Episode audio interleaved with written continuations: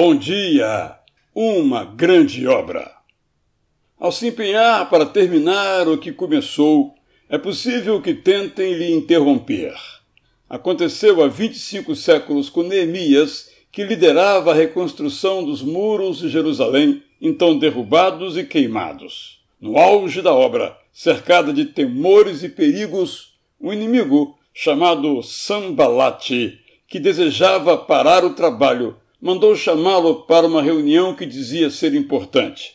Sem tirar os olhos das ferramentas, Neemias mandou-lhe a seguinte resposta: Estou fazendo uma grande obra e não posso descer até aí. Por que devo parar a obra para ir me encontrar com vocês? Se você está começando um belo projeto, não permita que lhe vença a distração.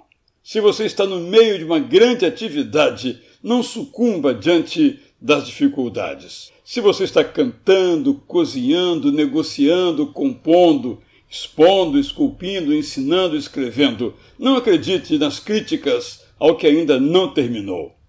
Se você está pensando em se envolver em outro empreendimento visto como mais benéfico, mais prazeroso, mais frutífero, mais interessante, mais exitoso, não caia na tentação.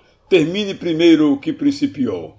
Se você está retomando o controle da sua vida, não ouça que deve deixar para depois. Se você está com vontade de encerrar o que ainda não concluiu, por medo, cansaço, preguiça ou solidão, lembre-se que está próxima a hora de celebrar a vitória. Não pare agora.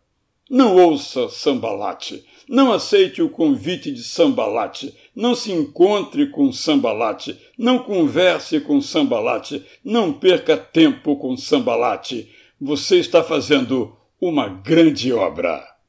Eu sou Israel Belo de Azevedo. Enquanto você faz uma grande obra, eu lhe desejo bom dia.